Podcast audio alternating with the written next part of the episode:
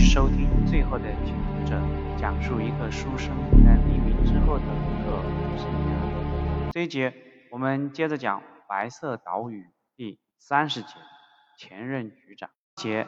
我们讲到毛人凤想要杀了余生，在古正文的建议下，他有没有下杀手呢？余生已经做好了被乱枪打死的时候，一个门卫快速的跑到毛人凤的身边。慌慌张张的报告，报告毛局长，郑郑郑局长不不，郑次长带着一个连的宪兵进来，门卫都拦不住。毛人凤大吃一惊，郑建明半夜跑来，肯定是得到了蒋经国的命令，既然能动用郑建明，那就证明余生是非常重要的，不能让他们轻易把余生劫走。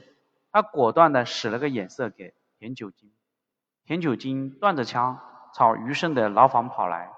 这个时候，毛人凤也顾不得田九金了，他只要杀了余生，田九金是死是活，他也管不了了。看到田九金要去杀余生，古正文果断的一把抱住田九金的腰，将他摔倒在地。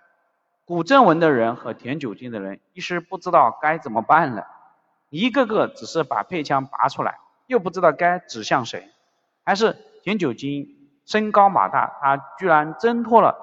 古正文的双手跑到牢房里，对着里面一阵乱射。余生之前听到了门外的动静，他可以死，但是不能不明不白的死。在停酒精乱射的时候，余生早就躲到了牢房的射击死角。具体的枪声刺激了正在赶来的宪兵，一个排的宪兵跑步前进，迅速包围了牢房旁边一干人。清一色的汤姆森冲锋枪指着保密局这些人，所有人都不敢动了，只能待在原地。随后，国民党国防部参谋部次长郑建民一身戎装出现在大家面前。建民是黄埔二期海南三镇的老大，在戴笠之后接任了保密局局长职务。此人搞行政是一把好手，但是搞帮派权术。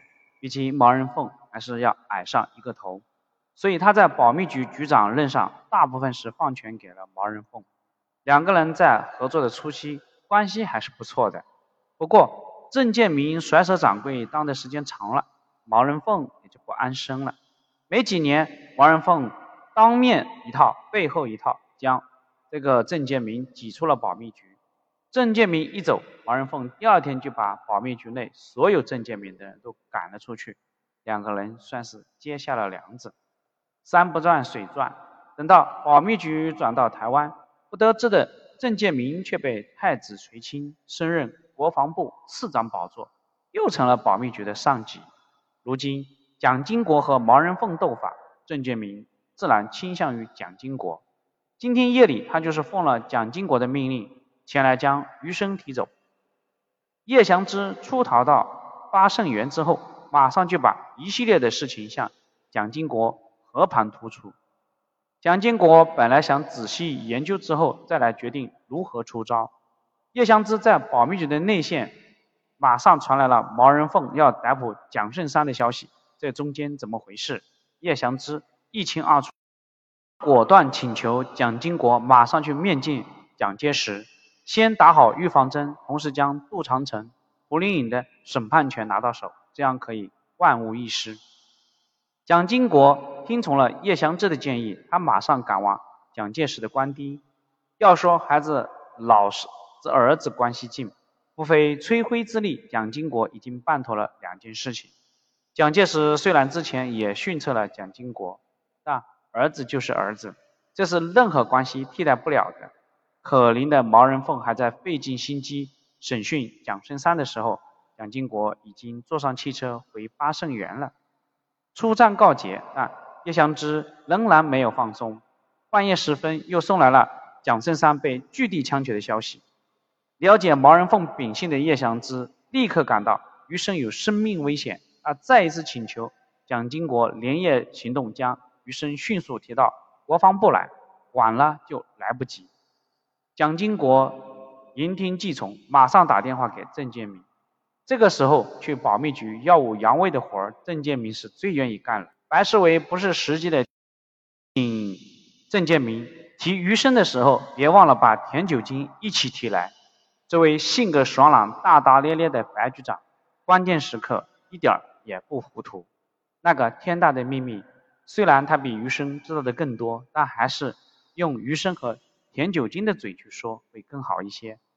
郑建民望了望混乱的现场，冷笑了一声，掏出来国防部的命令，要求将余生提到国防部审讯。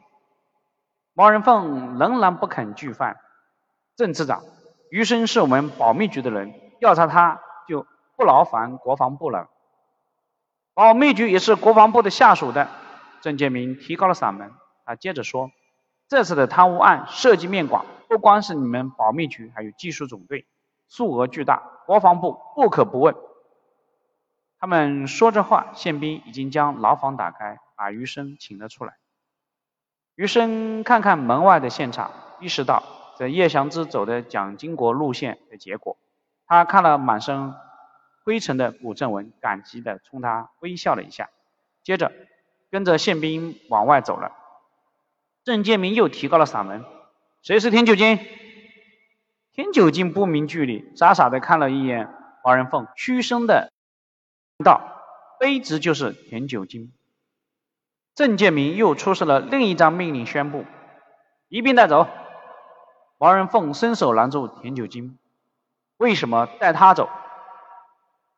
郑建明嘴角笑了一下，他是证人，必须一起带走。毛人凤没有办法，他清楚田九金此去是凶多吉少，但是他一个保密局局长是拗不过国防部的命令的，即使这个时候他去取参谋总长周志柔都没有用。是一码，在这件事情上。他周志柔没有利害关系，不可能冒着得罪郑建民和蒋经国的风险去为他说话。郑建民走了，天已经蒙蒙亮。一夜未睡的毛人凤丝毫没有感到疲倦。他望了望自己身边的古正文，摇了摇头，自顾自地走了。古正文自嘲地笑了笑，带着人也回去了。热闹也看完了，自己也参与了。最后最要紧的还是抓地下党。这才是他古正文立命之本。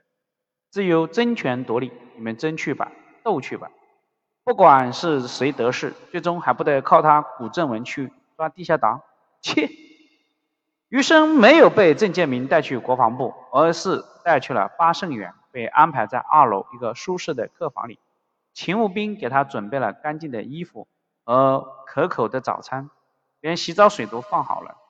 昨天还在阴暗潮湿的牢房里等着命运裁决，今天才半天就成了豪宅的贵客。命运的转折让余生都不好意思地对着镜子笑了起来。只有田九金就没有那么幸运了，他被关在豪宅旁边一个潮湿阴冷的地下室里，卫兵看守着田门口。田九金的感觉也像做梦一样，这没有办法。小卓子参与到高层争斗，永远都是下场最惨的那个。好，田九金会怎么样，或者余生会怎么样？我们接着往下听，这一节就讲到这里，谢谢你的收听。